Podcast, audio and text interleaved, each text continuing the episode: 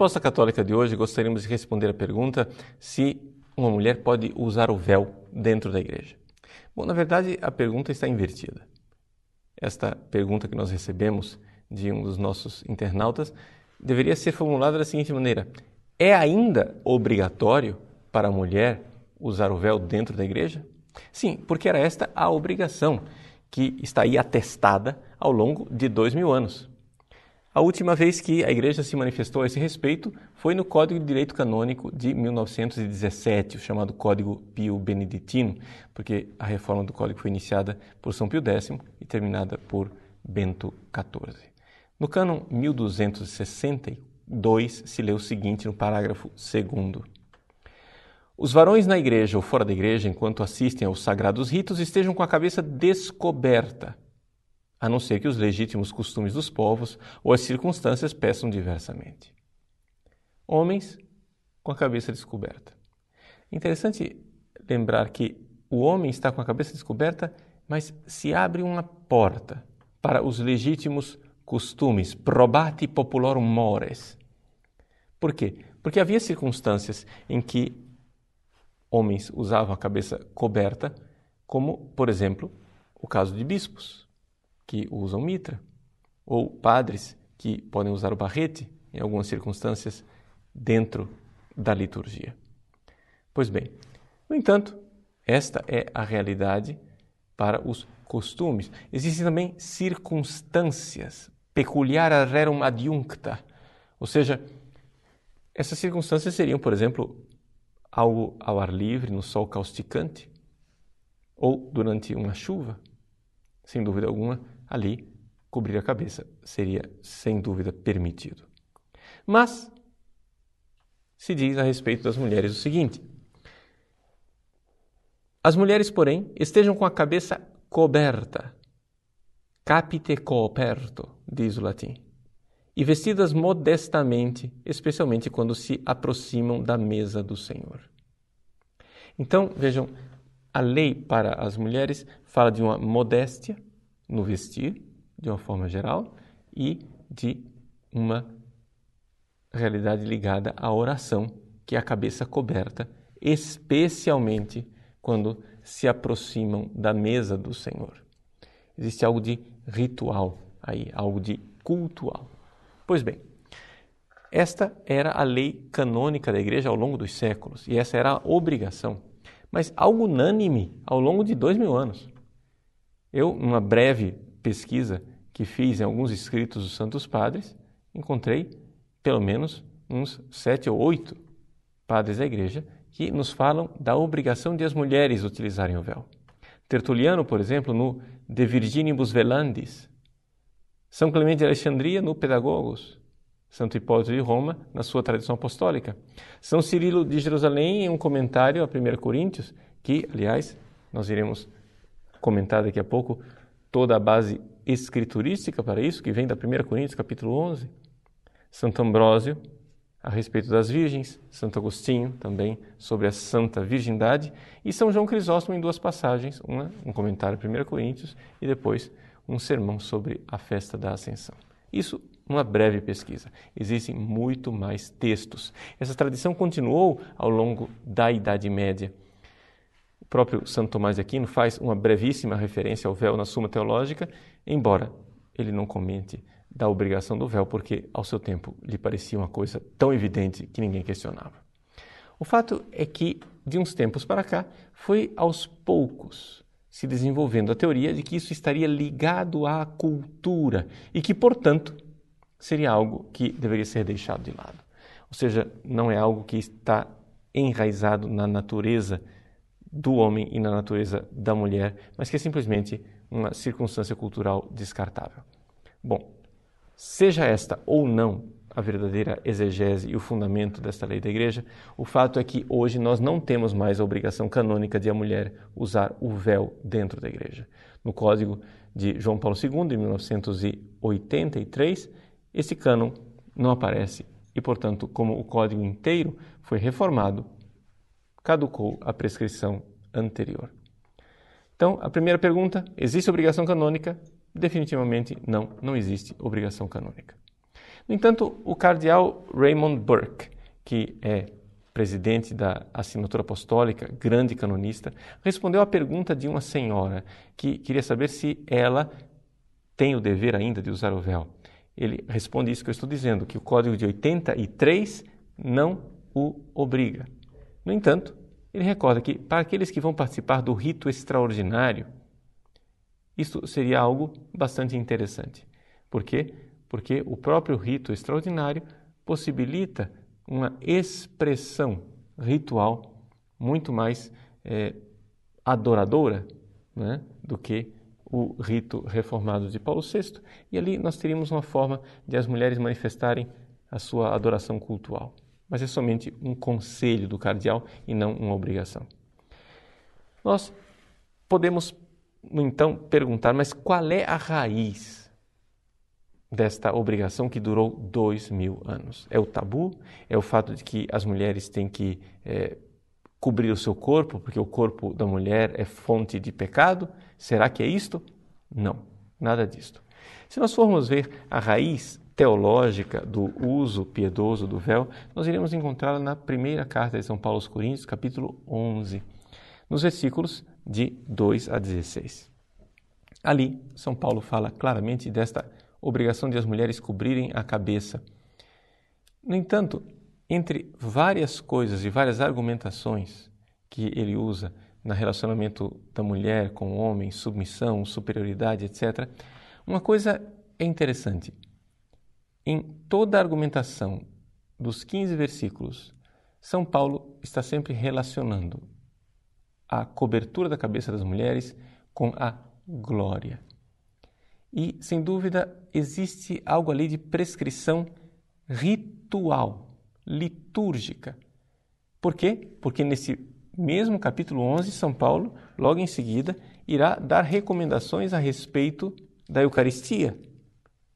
De fato, esse capítulo 11 é a narrativa mais antiga que nós temos das palavras da consagração, em que São Paulo diz: Isto é o meu corpo, isto é o meu sangue, e nós estamos aqui na década de 50, no ano de 52 depois de Cristo. É algo de ritual. Mas qual é o significado de a mulher cobrir a cabeça e o homem ter a cabeça descoberta? Ao contrário daquilo que a gente possa imaginar, não é algo simplesmente cultural. Existe uma certa base na natureza das coisas e nós vemos isso nos versículos 14 e 15 deste capítulo 11 de 1 Coríntios. Ele diz assim: A própria natureza, São Paulo se interroga, não vos ensina que para o homem é vergonhoso deixar o cabelo crescer, ao passo que para a mulher é honroso ter os cabelos compridos? Veja, interessante isso. São Paulo usa a palavra natureza. No original grego, nós lemos o seguinte: o de refusis aute. Physis a própria natureza diz isso, que para o homem uma comá, uma coma, é? ou seja, um cabelo comprido, é uma atimia, uma desonra. Então, enquanto para a mulher, esta mesma coma é uma doxa, uma glória. E que isso estaria ligado à natureza.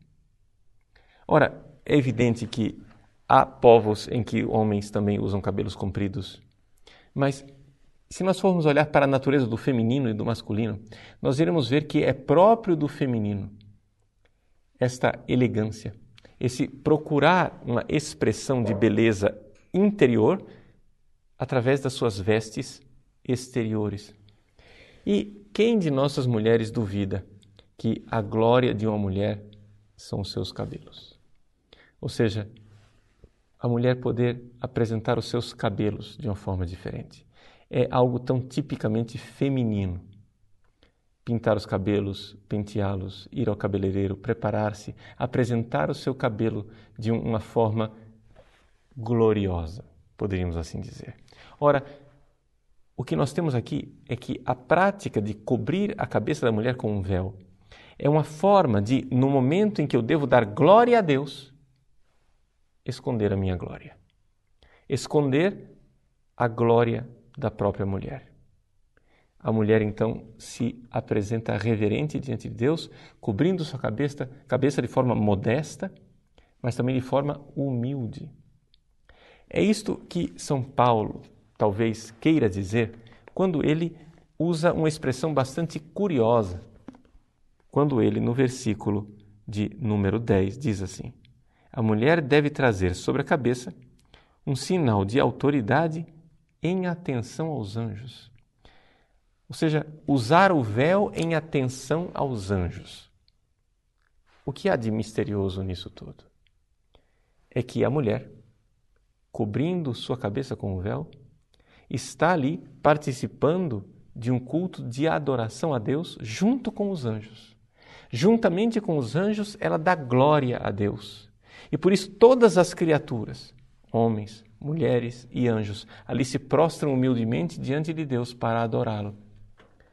Nesse momento, todas as criaturas devem esconder a sua glória e dar glória a Deus. E assim, a mulher, com o gesto de cobrir a cabeça, realiza isso de forma visível e ritual. Isso é próprio da espiritualidade litúrgica, é próprio da liturgia ter gestos, ter vestuários, ter algo de concreto para expressar externamente uma atitude interior.